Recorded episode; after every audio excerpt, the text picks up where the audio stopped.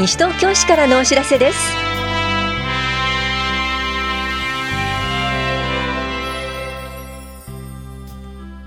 今日は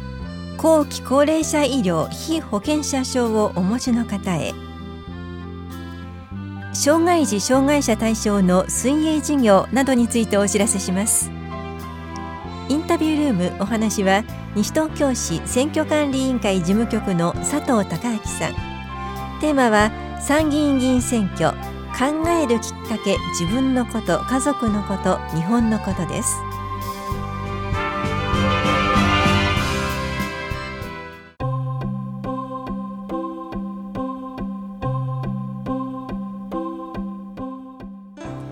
後期高齢者医療非保険者証をお持ちの方へお知らせします。後期高齢者医療非保険者証の一部負担金の割合は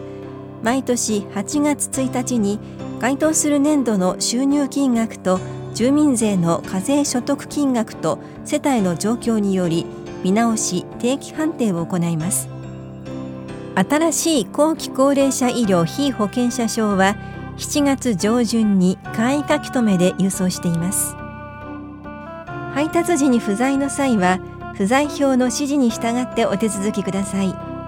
郵便局での保管期間経過後の受け取りは棚視聴者2階の保険年金課後期高齢者医療係へ本人確認ができるものをご持参ください。負担割合の判定基準は住民税課税所得が145万円以上の方がいない場合などに1割負担となりそれ以外の方は3割負担です。ただし定期判定により3割負担の判定で前年の収入金額が基準額未満の方は申請により1割負担となります。該当すると思われる方には申請書を送付していますので必ず申請してください。詳しくは棚視聴者保険年金課後期高齢者医療係までお問い合わせください。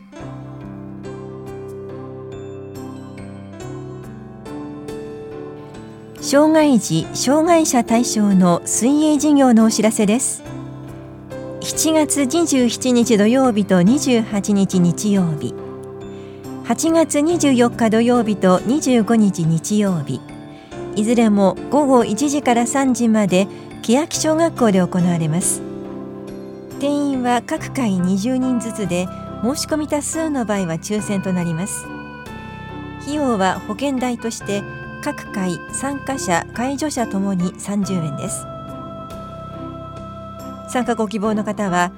アクアジョイ尾崎までお申し込みください。申し込み用紙は大谷庁舎障害福祉課窓口または市のホームページでダウンロードすることができます。障害福祉課からのお知らせでした。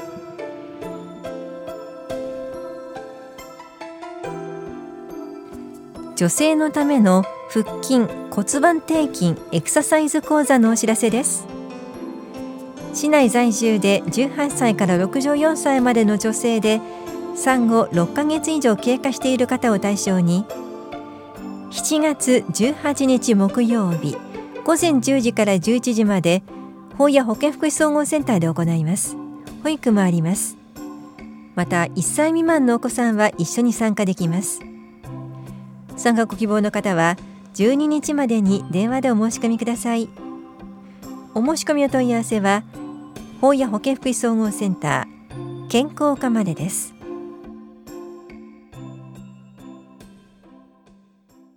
インタビュールームお話は西東京市選挙管理委員会事務局佐藤孝明さん。テーマは参議院議員選挙。考えるきっかけ自分のこと家族のこと日本のこと。担当は近藤直子です。さて7月21日日曜日は参議院議員選挙投票日です。まずは佐藤さん投票方法について教えてください。参議院議員選挙では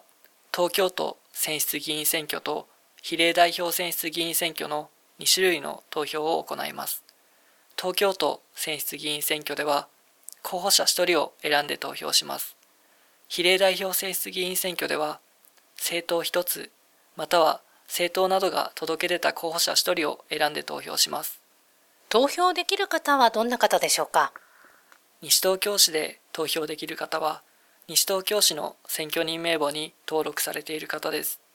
平成13年7月22日以前に生まれ、平成31年4月3日までに転入届などをし、引き続き西東京市に住民登録をされている方です。次に、最近お引越しなどで西東京市に転入された方は、転入前の市区町村で選挙人名簿に登録されていれば、転入前の市区町村で投票できます。最近、お引越しなどで西東京市から他の市区町村に転出された方は、転出の前に3ヶ月以上西東京市に住民登録があれば、西東京市で投票できる可能性があります。市内でお引越しされた方は、そのお届けの日付によって投票所が異なる場合がありますので、投票所入場整理券をご確認ください。私たちはどうやって候補者や政党を選べばいいんでしょうか？全個配布される選挙広報、ポスター掲示場に貼られる候補者の選挙ポスター、選挙カー、ラジオ、テレビ、新聞などのマスメディアによる報道、候補者のホームページや SNS を見るなどの方法があります。ぜひ投票をする上でご参考にしてください。投票場所について教えてください。ご自分の投票所などが記載された投票所入場整理券を各世帯宛に封書でお送りします。投票所の略地図も印刷されていますので、そちらをご確認ください。投票所入場整理券は各世帯で投票できる方全員の分が同封されていますので、ご自分の投票所入場整理券をお持ちになって投票所へお越しください。投票所入場整理券が何らかの理由で届かなかった場合、ご自分の投票所の場所を西東京市選挙管理委員会事務局にお問い合わせいただくか、西東京市のホームページで投票所一覧を見ることができますので、ご自分の住所に該当する投票所をご確認ください。投票所入場整理券がなくても、西東京市の選挙人名簿に登録されている方は投票できます。各投票所で再発行などいたしますので、係員にお申し出ください。その際、保険証、運転免許証などをお持ちいただけると手続きがスムーズです。市外に転出された方で、西東京市の選挙人名簿に登録されている方には、個人宛にハガキでご案内をお送りします。それではもし投票当日に予定があるという方、どうしたらいいですか？投票日当日に投票所にお越しになれない方は、期日前投票をご利用ください。今回の選挙では、従来の期日前投票所である法屋庁舎別当会議室 BC と田無庁舎202-203会議室に加え、ひばりが丘図書館講座室でも期日前投票ができます。法屋庁舎別当会議室 BC と田無庁舎202-203会議室は7月5日の金曜日から7月20日の土曜日までの毎日投票できます。ひばりが丘図書館講座室は7月18日の木曜日から7月20日の土曜日までの3日間投票できます。時間はいずれも午前8時30分から午後8時までです。いずれの投票所にお越しいただいても期間内であれば投票できます。投票するのに何か必要なものはありますか？期日前投票をする際には、宣誓書兼請求書の記入が必要です。投票所入場整理券が届いている場合は、裏面に印刷されていますので、あらかじめ必要事項をご記入いただいてお持ちいただけると便利です。投票所入場整理券が届いていなくても、西東京市の選挙人名簿に登録されている方は投票できます。その場合、期日前投票所に宣誓書兼請求書を用意していますので、ご記入をお願いいたします。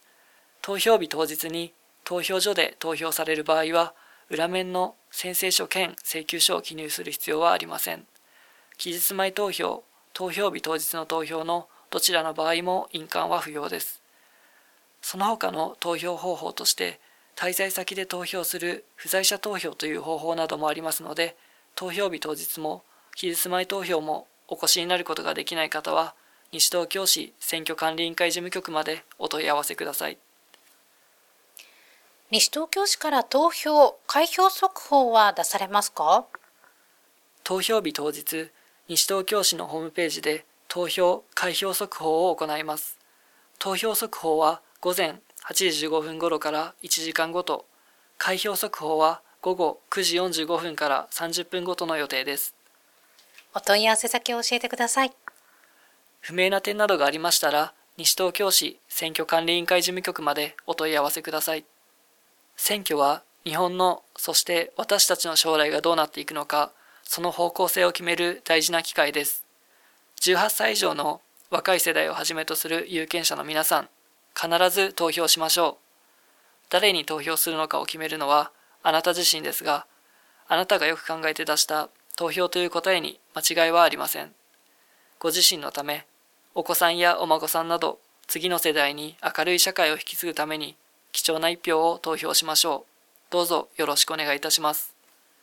インタビュールーム、テーマは、参議院議員選挙、考えるきっかけ、自分のこと、家族のこと、日本のこと。お話は、西東京市選挙管理委員会事務局、佐藤孝明さんでした。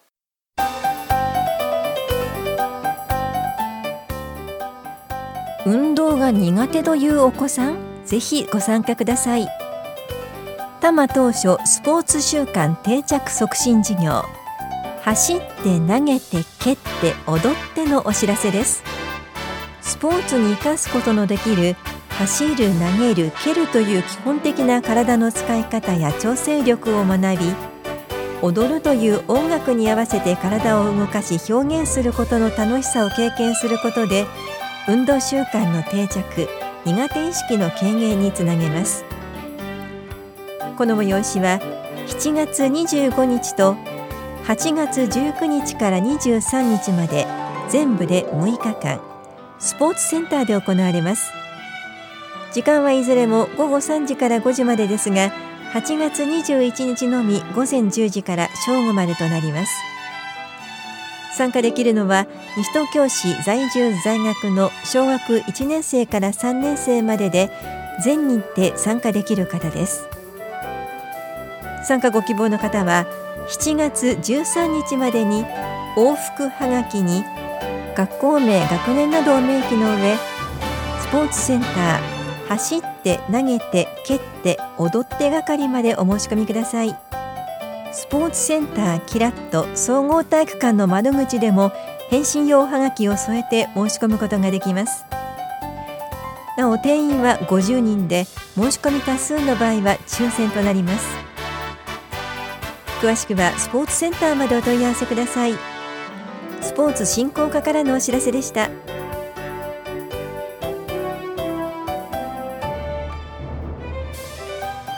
この番組では皆さんからのご意見をお待ちしています。